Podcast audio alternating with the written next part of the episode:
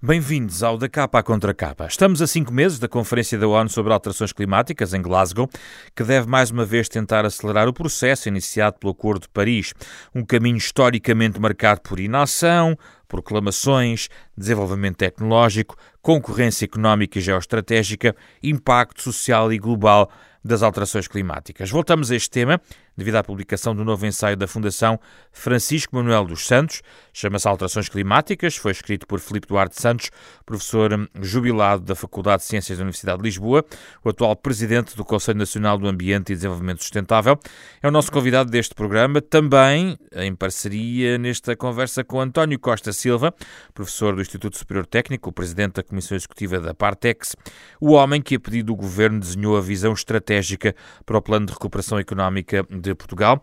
Com eles vamos falar sobre alterações climáticas e energia neste programa da Renascença em parceria com a Fundação Francisco Manuel dos Santos. Bem-vindos, professor Filipe Duarte Santos, professor Costa Silva. Um gosto recebê-los aqui neste nosso programa da Renascença em parceria com a Fundação Francisco Manuel dos Santos. Professor Filipe Duarte Santos, o seu livro retoma as suas uh, teses uh, de sempre uh, e também olha já para algumas das dimensões relevantes do desafio das alterações climáticas. Das muitas conversas que ao longo destes anos uh, tivemos sobre esta matéria, deste debate, gostaria de olhar um pouco para a energia e por isso também uh, convidámos o professor Costa Silva para estar connosco. É de facto a área-chave no desafio às alterações climáticas resolver as questões no, na arena da energia, professor Filipe Duarte Santos? Sim, eu penso que sim. Penso que uh, a nossa dependência nos combustíveis fósseis, que nasceu com a Revolução Industrial e que foi extremamente positiva para a evolução uh, da civilização humana desde o século XVIII, uh, uh, é, a chave para resolver este problema. Ah, portanto, a combustão dos combustíveis fósseis lança para a atmosfera dióxido de carbono e só uh, Joseph Fourier, que foi um físico matemático francês, uh, em meados do século XIX, é que uh, identificaram o efeito estufa e depois uh, Svante Arrhenius, no final do século XIX, enfim, fez cálculos inequívocos de que o aumento da concentração do dióxido de carbono provocado por essas emissões de uh, resultantes da combustão dos combustíveis fósseis uh, iriam aumentar a temperatura e calculou mesmo qual seria o aumento da temperatura com uma duplicação da concentração de CO2 e, e bom, quer dizer, é uma consequência uh, inadvertida de, de, deste uso dos combustíveis fósseis, portanto, uh, enfim, temos que temos que mudar de paradigma. Mas temos... isso já vimos ouvir há muito tempo. O que é que agora o que é que agora em 2021 acrescentamos a esse argumentário?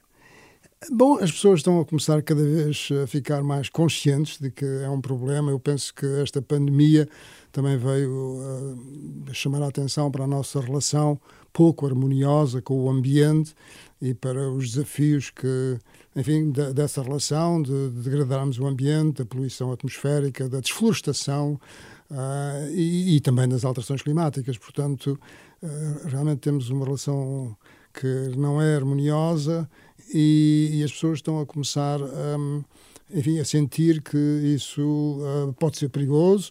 Uh, e depois temos todos os problemas que resultam de, de termos um planeta finito e, e, de termos uma população mundial crescente e, portanto, enfim, temos que nos adaptar a estas circunstâncias, não é? A professor Costa Silva teve a oportunidade de olhar para o nosso país de uma maneira profunda com o trabalho que fez uh, e cruzar também a sua reflexão, que já vem de há longos anos em relação à questão da energia, cruzando com as alterações climáticas.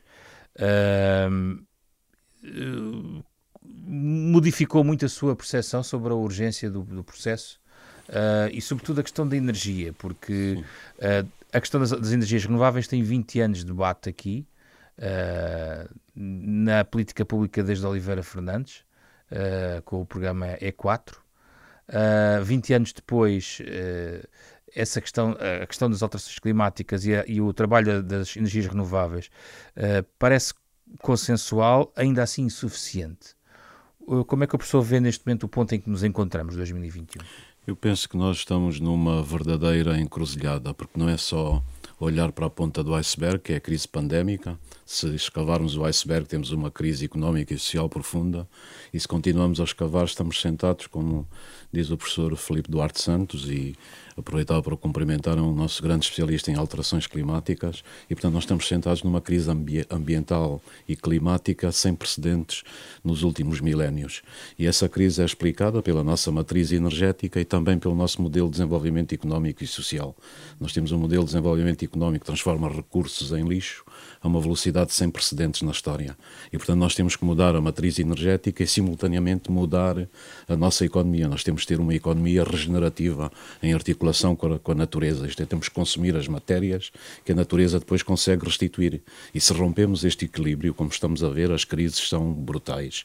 E, portanto, basta ver o que é que está a acontecer em termos do aquecimento dos oceanos, o de gelo dos grandes glaciares e das massas de gelo. O gelo é um estabilizador climático da Terra porque reflete parte da energia solar. O albedo planetário, o coeficiente de reflexão, está relacionado com isso. Desaparece o gelo, o aquecimento dos oceanos torna-se incontornável. Queria também só chamar a atenção para o permafrost, que é o solo gelado que cobre 25% do hemisfério norte. Se este solo gelado aquece, ele tem contido 1,5 bilhões de toneladas de carbono orgânico. Se isto vem para a atmosfera, a, a vida neste planeta vai se tornar insustentável. E nós temos 10, 12 anos para mudar. E, portanto, em termos de Portugal, eu penso que no centro está a transformação da matriz energética, que já vem a ocorrer. Em 2005, nós tínhamos uma dependência em termos de combustíveis fósseis da ordem dos 87%. Apostamos e bem nas energias renováveis e, desde a primeira hora, eu que trabalho nas indústrias ligadas ao petróleo e gás, defendi que as energias renováveis são, são o futuro e está-se a provar. A energia eólica hoje é muito competitiva, a energia solar vai ser, quanto a mim, uma das grandes energias deste século. Porque nós como recebemos... é que a indústria do petróleo olha para as energias renováveis? Olha, com muita, com, com muita dificuldade. Portanto, eu há, há mais de 20 anos que os meus colegas, os CEOs das outras companhias, nos debates internacionais chamava a atenção e, portanto, eu, a, a, certa altura da minha vida, tive que tomar uma decisão. E, como não sou cobarde, quer dizer, abandonar o barco, decidi ficar dentro do barco para lutar. Está a lutar por dentro. A lutar por dentro e a dizer, não, e a lutar por dentro a dizer, as companhias petrolíferas desenvolveram muita tecnologia, essa tecnologia vai ser vital para desenvolver a indústria, a indústria eólica, a indústria solar, muitas outras. Pode haver respostas a partir daí. E, portanto, toda esta luta é para dizer, atenção, os combustíveis fósseis sem dúvida, propiciaram um ciclo de desenvolvimento sem paralelo na história da humanidade. Se nós analisarmos o PIB mundial de 1950 até 2000, ele multiplicou 13 vezes. Nunca aconteceu antes na história. E isto é o impacto do, do motor de combustão interna, com o carro, o avião, a eletricidade, o computador, o laser. Estas tecnologias tiveram um efeito brutal na produtividade total dos fatores de produção. Mas o planeta está a dar de si. As coisas estão a mudar. Estamos a entrar em colapso. E face a isso, eu penso que Portugal fez o seu caminho, mas isto não é um problema de Portugal, problema da Europa e do mundo. E ao mesmo tempo que nós temos tecnologias, temos soluções. Há um estudo muito interessante que é de dois professores da Universidade de Princeton, que eles chamam a teoria das fatias. E o que eles fizeram é, independentemente das descobertas futuras, vamos olhar para as tecnologias que existem hoje. Nós, em 2019, em termos das emissões de CO2, chegamos a 30, 34 mil milhões de toneladas. O máximo que o planeta absorve são 17 ou 18 mil milhões. Nós já estamos muito acima. Repare que entramos no século XX, estávamos já a emitir 25 mil milhões de toneladas e passamos a 34 mil milhões. Aumentou mais de 30%, e, independentemente de falarmos, de haver o Acordo de Paris, de haver as conferências. Portanto, o que é que falha aqui? Falha um sistema de governança global, falha coisas que o professor Felipe Duarte Santos aborda muito bem no seu livro. Nós precisamos de um preço da tonelada do carbono que dê um sinal à indústria. Enquanto isso for regional, não for um preço global, espero que a Conferência de Glasgow chegue aí, nós não conseguimos fazer a mudança. E o que é que estes dois professores identificaram? Eles identificam por fatias, por exemplo, substituir centrais a carvão por centrais a gás. O gás é o mais limpo dos combustíveis fósseis. Não é uma solução de futuro, mas pode ser uma solução de transição na China e na Índia. A China e os Estados Unidos substituíram centrais a carvão por centrais a gás em 2015, 2016 e as emissões do planeta pela primeira vez estabilizaram e declinaram ligeiramente. Só que a China já retomou o seu programa grande de centrais a carvão, que é muito letal para o mundo, porque há quatro países no mundo que consomem 75% de carvão. É a China, Estados Unidos, Japão e Índia. Sem uma, um vínculo destes quatro países é extremamente difícil. Portanto, isso é uma fatia. A outra é a eletrificação da frota automóvel nas cidades. A outra é um problema que o, o doutor professor Filipe Duarte Santos aborda muito e com muito ênfase e que é crucial, é a eficiência energética. A começar no nosso país, nós consumimos mais 30% de energia do que é necessário, desperdiçamos energia. Nós somos a civilização do desperdício e é isso que tem que mudar com a economia circular, com a eficiência, com a recuperação dos resíduos, com o retratamento, tudo isso. E todas estas concessões são fulcrais. Se nós não as envolvemos no processo de transformação do país, também vamos falhar. Professor Filipe Duarte Santos, vamos, algumas, vamos às soluções, uh, às propostas. A questão do, do preço da tonelada de carbono é uma delas. Vamos à questão global. Primeiro, já falamos um pouco no nosso país, uh, porque vão marcando passos pormenores da implementação de uma vontade política que às vezes parece mais evidente que noutras, às vezes parece mais evidente que noutras. Uh, no caso do Acordo de Paris, é, é evidente que para dar corpo ao Acordo de Paris é preciso tomar um conjunto de passos. Uh, a questão do preço de tonelada de carbono é um dos instrumentos. Há mais uh, nessa caixa de ferramentas de solução? Professor? Bom, uh, repare, um, a solução que, que, realmente estaria de acordo com o sistema económico que nós temos, não é? que é a economia, de, economia neoclássica, mainstream, uh, seria a taxa de carbono, seria dar um preço à, à tonelada de carbono. E isso é uma coisa que uh, tem sido muito discutida, que foi proposta na, na, na COP de, de, Paris, na Conferência das Partes de Paris, eh, mas houve países que se opuseram. São os países eh, produtores de petróleo, em particular a Arábia Saudita, eh, a Venezuela, recordo-me, estive presente nessa, nessa conferência, e também o Kuwait opuseram-se determinantemente. Mas eh, existem blocos de países que estão a pôr em prática uma, uma taxa de carbono e, para além disso, existem mercados de carbono que também criam um preço para o carbono. Portanto, existem dois mecanismos para criarmos um preço para o carbono. A União Europeia tem ambos os mecanismos, mas só para dar uma ideia, atualmente a média das, das taxas sobre as emissões da tonelada de carbono está em, em 2 dólares e seria necessário um valor de 75 para nós atingirmos o Acordo de Paris. Portanto, está a haver a dificuldade, tem que ser uma coisa voluntária, uh, tem que ser uma coisa que, um, uh, uh, que tenha em atenção que o mundo está, funciona, e sempre funcionou, de certo modo, a duas velocidades. Nós temos cerca de 20% da população mundial que vive em países com economias avançadas, como é o caso de da União Europeia e de Portugal, e depois temos os restantes 80% da população, que são economias emergentes, em particular, como disse o professor António Costa Silva, e muitíssimo bem, uh, aqueles países que são os maiores emissores, que são os Estados Unidos, uh, a China, o primeiro, os Estados Unidos, a União Europeia, o Japão, etc. E, e portanto, uh, isto para dizer que existem um grande número de países no mundo cujas economias têm uma grande dependência nos combustíveis fósseis. Para dar um exemplo muito concreto, pense, pensemos, por exemplo, em Angola. É? E, portanto, como é que se faz a transição, a transição energética num país que tem essa dependência? E não só em Angola, como em muitos outros. Portanto, nós publicámos há pouco tempo um paper na, Nature em que analisávamos a evolução das emissões dos países da, da OCDE e dos países que não são da OCDE. E os países que, que pertencem à OCDE têm uh, emissões que estão, uh, digamos, a convergir, não é? Para cumprir, se, se, o mundo fosse só composto por esses países, a convergir para cumprir o Acordo de Paris. Mas os outros estão a crescer de uma forma que é realmente impressionante, corresponde aos cenários mais gravosos uh, do IPCC.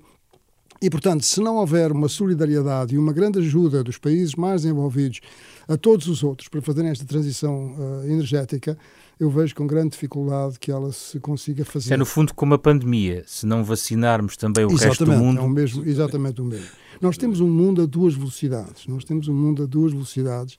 Uh, temos um mundo em que uh, todos, uh, enfim, em geral, aspiram aos padrões de bem-estar e de prosperidade económica que temos nos países com economias avançadas. E não podemos dizer que eh, essas eh, pessoas não têm o mesmo direito de ter essas expectativas para o seu futuro. É? E, portanto, nós, nós, a civilização ocidental, criámos um modelo Uh, um modelo que foi extremamente bem sucedido, como aliás nós dois dissemos, a partir da Revolução Industrial e, de, e do uso intensivo da energia, sob a forma de combustíveis fósseis, mas é necessário mudar de paradigma e, e, é necessário atender a estas desigualdades porque é um mundo cada vez mais globalizante. É um mundo que, de facto, as coisas que se passam enfim, nos confins do mundo em relação a Portugal, por exemplo, eh, influenciam-nos, não é? Portanto, eh, esse aspecto é, é, é extremamente. É, é, extremamente importante. Por outro lado, a, a é necessário eh, terem atenção que eh, a transição energética vai ser difícil. Vai ser difícil também do ponto de vista tecnológico, porque uh, exige uh, certo tipo de materiais, devido à intermitência das energias renováveis, uh, que é necessário que, que haja as, as, as, a exploração mineira adequada para que, se, para que isso se faça, e, e, também é necessário que a transição energética seja, tanto quanto possível, uma transição justa, isto é, que tenha em atenção todos os problemas das pessoas que. Para, para, dar um exemplo concreto, na, na China existem 1.300, 1,3 3 milhões de pessoas que são, eh, que são mineiros nas minas de carvão. Bom, quer dizer, se as minas fecharem para não se consumir carvão, que é aquilo que é desejável e que se devia fazer, bom, é necessário pensar o que é que se vai fazer a esses 1.300, eh, esses 1,3 eh, milhões de pessoas. Já acontece aqui a questão quando se fecha uma refinaria em Gaia. Exatamente. Portanto, é necessário que haja realmente uma mobilização a nível mundial que, que, estas coisas sejam o mais possível divulgadas uh, e este meu livrinho é no fundo nesse, nesse sentido tentar explicar essas coisas enfim da melhor maneira que soube fazê-lo um, para que as pessoas eh, interiorizem uh, a problemática e, e, e, sobretudo para que reparem eu muitas vezes muitas vezes digo uh, que é necessário haver uma coisa que de facto não existiu nunca no mundo penso eu que é um clubismo um clubismo à escala do mundo. Quer dizer, nós somos clubistas no sentido do Sporting ou do Benfica, na verdade, ou, ou, ou no sentido do nosso país, ou, ou enfim, do, do, da cidade onde nascemos, mas, mas agora temos também que pensar num clubismo de, do Homo sapiens, de nós todos, está a ver? Eh, quer dizer, defender-nos a nós todos, não é? Quer dizer, não é contra um, um inimigo extraterrestre, não é? é? é? É defender a nossa espécie, não é? Defender a nossa espécie e sermos mais solidários e pensarmos pensarmos, sobretudo, não só no curto prazo, mas também no médio e no longo prazo. Professor Costa Silva, quando falamos do tal. De, do, há um paradigma das duas, das duas, velocidades que estamos aqui a falar, uh, que podíamos também levar para outros aspectos. Por exemplo, será que a velocidade que os chineses querem colocar aqui e têm promessas relevantes de corte de emissões é a mesma velocidade da União Europeia. Agora o professor estava a sublinhar idiosincrasias da transição chinesa uh, e eu gostava de o ouvir de um ponto de vista uh, global.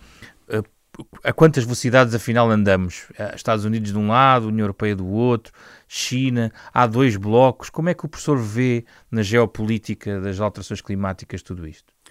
Vejo com, com, com muita preocupação o professor Filipe Duarte Santos disse, e bem, nós precisamos de um clubismo do Homo sapiens, um clubismo da espécie humana para atacar em conjunto os problemas. O que é que vemos? Esta pandemia colocou as duas grandes superpotências num caminho de hostilidade crescente e, portanto, em vez de cooperarem uma com a outra, e ainda por cima os Estados Unidos, nas crises sanitárias anteriores, lideraram a luta contra as pandemias, agora vimos cada país isolado, virado para si, para si próprio e antagonizando-se na, na, na, cena internacional. E isso não augura nada de bom para o futuro. Nós precisamos de reverter esse paradigma e, a meu ver, a União Europeia aí pode ser uma grande plataforma, uma força moderadora, trabalhar com as outras democracias. Não se trata só dos Estados Unidos e da China, é preciso trabalhar com a Índia, com a Austrália, com a Nova Zelândia, com as outras grandes democracias mundiais, o Canadá, e mobilizar aqui uma plataforma colaborativa. Nós temos que colaborar uns com os outros para fazer face a esse problema. E aquilo que o Sr. Filipe Duarte Santos estava a dizer da Conferência de Paris, que sem dúvida foi um passo extraordinário, e, portanto, a Conferência das Partes e o acordo que se criou. O problema depois é implementar o acordo. Na Conferência de Paris foi claramente identificado o fim que é fundamental o fim dos subsídios às energias fósseis. Repare que as energias fósseis são dominantes na matriz energética mundial. Desde 1980, mais de 80% é petróleo, gás e carvão. E cada ano o planeta gasta 400 mil milhões de dólares para subsidiar estas indústrias. E, portanto, o fim destes subsídios é absolutamente vital. Isto está ligado ao ponto que estava a colocar das várias velocidades e, sobretudo, dos países em desenvolvimento. No Acordo de Paris, foi decidido ter um pacote de 100 mil milhões de dólares para ajudar exatamente a transição justa dos países menos desenvolvidos. Aqueles países que estão hoje em trajetórias grandes de desenvolvimento, mas apostam nas energias mais baratas, no carvão e outras, e isso tem grandes consequências em termos do planeta. Portanto, no ponto de vista da geopolítica, o que é que temos aqui? E isto vai ser determinante nos próximos meses até Glasgow. Nós temos aqui um problema que é um problema global, que tem custos locais, os custos que Portugal, a Europa adotar, são custos em que os países, os governos incorrem hoje, e os benefícios são a médio e longo prazo. E os benefícios serão, sobretudo, também para as gerações futuras, e contabilizar isso em tempos diferentes e desenvolver um mecanismo que funcione é extremamente difícil. Mas nós não podemos esquecer que as gerações futuras não votam, que nós estamos a ter um egoísmo no nosso comportamento relativamente a essas gerações e está ligado com um problema económico que para mim é o decisivo, é o que os economistas chamam o free rider, o passageiro clandestino. Portanto, nestes acordos internacionais há muitos passageiros clandestinos. Há países que entram, não se vinculam muito, os próprios países que dependem das combustíveis fósseis tentam barrar algumas das decisões que são importantes, mas todos estão no barco e os 196 que estiveram em Paris continuam no barco, mas depois estão à espera uns dos outros. Porquê? Porque eles sabem que se aderirem a isto, os custos vão, vão ser locais imediatos e os benefícios talvez sejam a mais eh, curto prazo, a mais médio prazo e a mais longo prazo. E isto é um problema político de primeira instância. Só que o planeta está a dar de si. Todos os dias a gente olha para os indicadores, estamos a violar completamente o sistema terrestre. Acha que a Europa está no caminho certo ou assumiu sempre a dianteira destes processos? A Europa, sim. Eu acho Mas que tem isso, toda a razão. de certa maneira, não é, isto não é suficiente, não é? Não tem sido suficiente. Não, não tem sido suficiente, mas se olhar para a Europa, nós temos que ser justos. Por exemplo, nas duas décadas deste século, a Europa diminuiu as suas emissões de CO2 em mais de 20% e ao mesmo tempo a economia continua a crescer. Portanto, isto é a demonstração clara de que é possível. As questões climáticas não são inimigas do desenvolvimento económico. Temos é que ter um modelo de crescimento económico que seja regenerativo e que se baseie fundamentalmente na economia circular. Repare que nós somos uma civilização que transforma resíduos em lixo a uma velocidade sem precedentes. Há um estudo muito interessante do S Geological Survey que mostra que, em termos percentuais, nos últimos 50 anos, nós estamos a consumir hoje 618 vezes mais petróleo que há 50 anos atrás, mil vezes mais gás, 756 vezes mais níquel, 1500 vezes mais bauxite. Isto não é possível. E o que é que a União Europeia tem feito? Eu penso que tem dado passos muito importantes. O último foi o Plano de Ação para a Economia Circular. Repare que na União Europeia nós, cada ano, produzimos entre 3 a 4 mil milhões de toneladas de lixo. Se fizer as contas, cada um de nós eh, emite ou gera lixo por ano de 6, 7 toneladas. Cada um de nós se vira ao espelho como é que isto é possível. E a economia circular é começar a regenerar, a tratar os resíduos. Olhe para a indústria da moda, para o têxtil, que é também das mais poluentes. Apenas 1% das roupas velhas são recicladas. Não faz sentido nenhum. Nós extraímos os recursos, produzimos, criamos os produtos, consumimos e descartamos. E esta onda de consumismo está no centro também dos nossos problemas. Portanto, a gente tem que mudar desde logo a publicidade, que apela ao consumo excessivo. É. Temos que fazer muitas mudanças. Mas cada um está a olhar para o outro, em termos de países, a ver o que é que aquilo vai fazer, quais são os custos, fazer as contas e o planeta vai se degradando. Só que daqui a 10, 12 anos vai ser extremamente difícil. Professor Filipe Duarte Santos, olhamos para Portugal. Eh, não sei antes sublinhar que no seu livro há uma parte que é relevante e que nós já debatemos num outro programa aqui, que tem a ver com a articulação de tudo isto com os Objetivos de Desenvolvimento Sustentável, e aí temos uma visão global uh, para 2030, mas isso é outro, outro programa. Do ponto de vista português, uh, a aposta, digamos, na eletrificação do país, a aposta na ferrovia e também no hidrogênio são alguns três ideias-chave, uh, por exemplo, das várias que estão a ser trabalhadas há um roteiro para a neutralidade carbónica, há planos nesse sentido. Uh, é, são tudo boas notícias, professor? Ou há aí algumas uh, interrogações que gostaria de deixar? Não, eu penso que Portugal tem feito um, um caminho muito meritório uh, relativamente aos outros países da União Europeia e também só a talho de fosse mencionar que concordo inteiramente com, com, o que disse o professor António Costa Silva. Acho que a Europa tem sido líder, é? tem sido líder nestes aspectos de enfim, da, da maior, maior sustentabilidade do nosso desenvolvimento mundial e, e, em particular nas alterações climáticas. Ah, pena é que, por vezes, enfim, a nossa voz, a, a voz europeia, ah, enfim, se, tenha dificuldade em se, em se fazer ouvir a, a nível mundial, mas ah, pessoalmente devo dizer que tenho um grande orgulho em pertencer a um país da União Europeia e Portugal tem feito um, um, um, um percurso muito meritório no que respeita à, introdução das, das energias renováveis. Em relação ao, ao hidrogênio, penso que ah, é, é, é, uma boa é, é, um, é uma boa aposta no futuro. Uh, ainda é necessário fazer uh, mais investigação e, e mais desenvolvimento, uh, mas para um país que tem o objetivo de ter uma dependência muito grande e ter uma predominância da eletricidade no seu mix energético, é, é, fundamental devido à intermitência de, de, das energias renováveis. Eh, estou a falar do, do, hidrogênio verde, ou seja... É bom explicar isto, é ver exatamente, isso, muito rapidamente. Exatamente, isso. porque o, o, que se, o que está em causa é que nós, utilizando eletricidade, eletricidade essa que pode ser uh, de fonte renovável, nós conseguimos fazer a hidrólise da água, portanto, separar o, o hidrogênio do oxigênio e armazenamos, entre aspas, a, a energia no hidrogênio e depois, mais tarde, utilizamos esse hidrogênio novamente em células de combustível ou por outras vias. Em particular, o hidrogênio pode ser utilizado nos motores, nos motores de combustão interna um, utilizamos o hidrogênio uh, para, uh, para, para, para, produzir energia, não é? para gerar energia.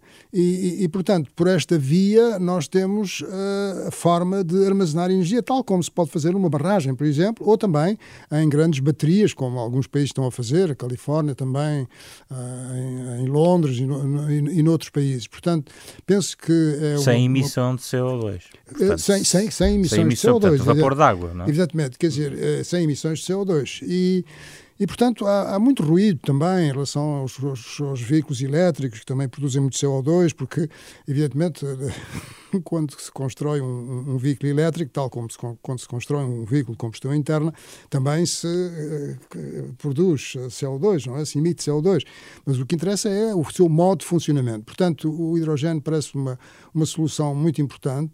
A questão do lítio, que é um pouco mais, enfim, tem sido um pouco mais controversa, mas sempre se explorou lítio no nosso país, não é? o professor Mário Silva pode certamente uh, corroborar aquilo que estou a dizer. Uh, e, portanto, uh, não vejo, quer dizer, repare, não há, não há soluções mágicas. Quer dizer, Terá nós, sempre impacto. haverá sempre impacto, não é? Quer dizer, há impacto na paisagem quando temos os, as, as, as, as, os zero geradores, é? os, da, os da energia eólica. Sim. Portanto, não, nós não temos soluções mágicas. nós temos uma população mundial que está, continua a crescer. Não é o caso dos nossos países, mas também nós beneficiamos de imigração, evidentemente. Mas, uh, portanto, nós temos que encontrar soluções que sejam as mais adequadas, mas soluções essas que têm sempre certos aspectos em que gera aquele uh, sentimento, não, not in my backyard, não, não no meu quintal, façam isso lá longe, mas não aqui. Mas, mas quer dizer, temos que aceitar estas coisas, temos que olhar para uma forma objetiva. E aquilo que por vezes considero muito, que considero muito importante é que o nosso mundo tem hoje em dia uma complexidade muito grande. Quer dizer, as questões de reciclagem, da economia circular. Mas então há aí um problema de comunicação com as populações, professor? De, de, comunicação e, sobretudo, de literacia científica. Tem que haver um mínimo de literacia científica para que as pessoas percebam as coisas. Caso contrário, é extremamente difícil. Nós vamos hoje em dia à internet e ouvimos discursos completamente díspares. Mas tudo bem, quer dizer, não, não, não é isso que eu estou a, a, pôr em causa. Agora, é necessário que as pessoas tenham uma, uma bagagem suficiente para ter o espírito crítico necessário para saber aquilo que é realmente possível fazer, não é possível fazer, aquilo que é necessário fazer, aquilo que é bom para a sua eh, geração, aquilo que é também é importante para os seus filhos e para os seus netos, e, portanto, temos que ter uma certa bagagem para podermos compreender a complexidade do que, do que temos pela frente. Vamos fechar então com a reflexão do professor Costa Silva sobre a questão do lítio e do hidrogênio sobre esta matéria, professor. Sim, eu estou basicamente de acordo com o professor Filipe Duarte Santos, que colocou muito bem essas questões. A questão do hidrogênio, o hidrogênio é o gás mais abundante no universo não será tanto na, na Terra, mas é o gás mais abundante do universo. É ele que está na base do mecanismo de energia das estrelas. Nós só temos luz do Sol porque há fusão nuclear todos os dias entre dois isótopos de hidrogênio, trítio e o deutério. E, portanto, eh, ele está na base desse mecanismo. E é importante ter em consideração que o hidrogênio é um gás muito versátil. Quer dizer, ele pode servir de backup às energias renováveis. O fenómeno da intermitência que o professor Filipe Duarte Santos acentuou pode, de certa maneira, se nós desenvolvermos a fileira do hidrogênio, ele serve de backup. Ele pode competir na mobilidade. Atenção que os carros elétricos são uma solução muito competitiva, por exemplo, para o tráfego nas cidades, mas quando falamos dos caminhões percorrem 1.500, 2.000 km por dia, as soluções elétricas aí já são mais difíceis porque as baterias são extremamente onerosas. E aí vão ter que continuar as... no ciclo do combustível fóssil? Não, nas células, nas de chamadas hidrogênio. fuel cells, as células de combustível que funcionam com hidrogênio, pode ser um grande competidor. E já há testes no mundo para navios também, com as células de combustível com base no hidrogênio, e eventualmente para os aviões. E, portanto, o que eu penso é que o país faz bem em apostar, deve apostar de uma forma faseada, porque há quatro grandes tecnologias para produzir hidrogênio. Uma é a oxidação parcial, Outra é a reformação a partir do gás natural, por exemplo, do metano, que é CH4. No fundo, é tirar os quatro átomos de, de hidrogênio do, do, metano, que já se faz, é muito competitivo e é o que a indústria petroquímica faz. O hidrogênio é utilizado na fabricação de fertilizantes, adubos, já hoje na nossa própria indústria petroquímica. Mas depois há duas tecnologias que são muito importantes para nós, para Portugal, para o futuro. Uma é a pirólise e gaseificação, da biomassa florestal, pode ser um caminho, e a outra é a eletrólise da água. E a eletrólise da água, hoje os preços ainda são 4 a 5 vezes maiores que os preços das tecnologias convencionais, sobretudo a reformação a partir do gás natural. Mas tudo isto está em desenvolvimento. Eh, basta ver o que é que se passa com a energia solar. As pessoas dizem que a energia solar é cara. Nos últimos 7, 8 anos, como o professor Filipe Duarte Santos documenta aqui no seu livro, a redução é extraordinária. São hoje extremamente competitivas. E vai-se falar, passar o mesmo com o hidrogênio. E depois o hidrogênio tem uma grande capacidade também como no, no sistema de armazenamento. E quanto a mim, o armazenamento é o que vai definir. É a chave, não é? É a chave. E, e o lítio. Uh, Sim, o lítio, já, já vou falar só para fechar a questão do armazenamento. O armazenamento eh, da, da eletricidade a grande escala vai ser talvez a grande descoberta deste século. Já temos vários sistemas, mas quando isso ocorrer, a eletrificação da economia vai, vai acontecer. Sobre o lítio, eu penso que o professor Filipe Duarte Santos dá dados muito interessantes no seu livro. Se nós olharmos para um carro elétrico, metais como o lítio, como o níquel, como o manganês, como o cobalto, a quantidade desses metais que são necessárias são maiores que nos carros convencionais, porque tem a ver com as baterias, tem a ver com, com, com o funcionamento do sistema. Portanto, é uma ilusão romântica a gente pensar vamos ter uma civilização tecnológica avançada e que vamos ter carros elétricos sem ter o mínimo de abastecimento destas matérias-primas que são fundamentais. O que é que eu defendo? É a combinação entre a economia circular, se nós tratarmos todos os resíduos dos carros, dos equipamentos que temos na União Europeia, podemos recuperar entre 25% a 30% destes materiais estratégicos e combinar também com desenvolvimentos, como os projetos de lítio, desde que eles sejam feitos de acordo com as regras, minimizando o impacto ambiental, e isso é absolutamente indispensável para o futuro. Eu queria só terminar referindo Sim. uma coisa: nós não podemos ter indústria eletrónica também de alta precisão sem terras raras.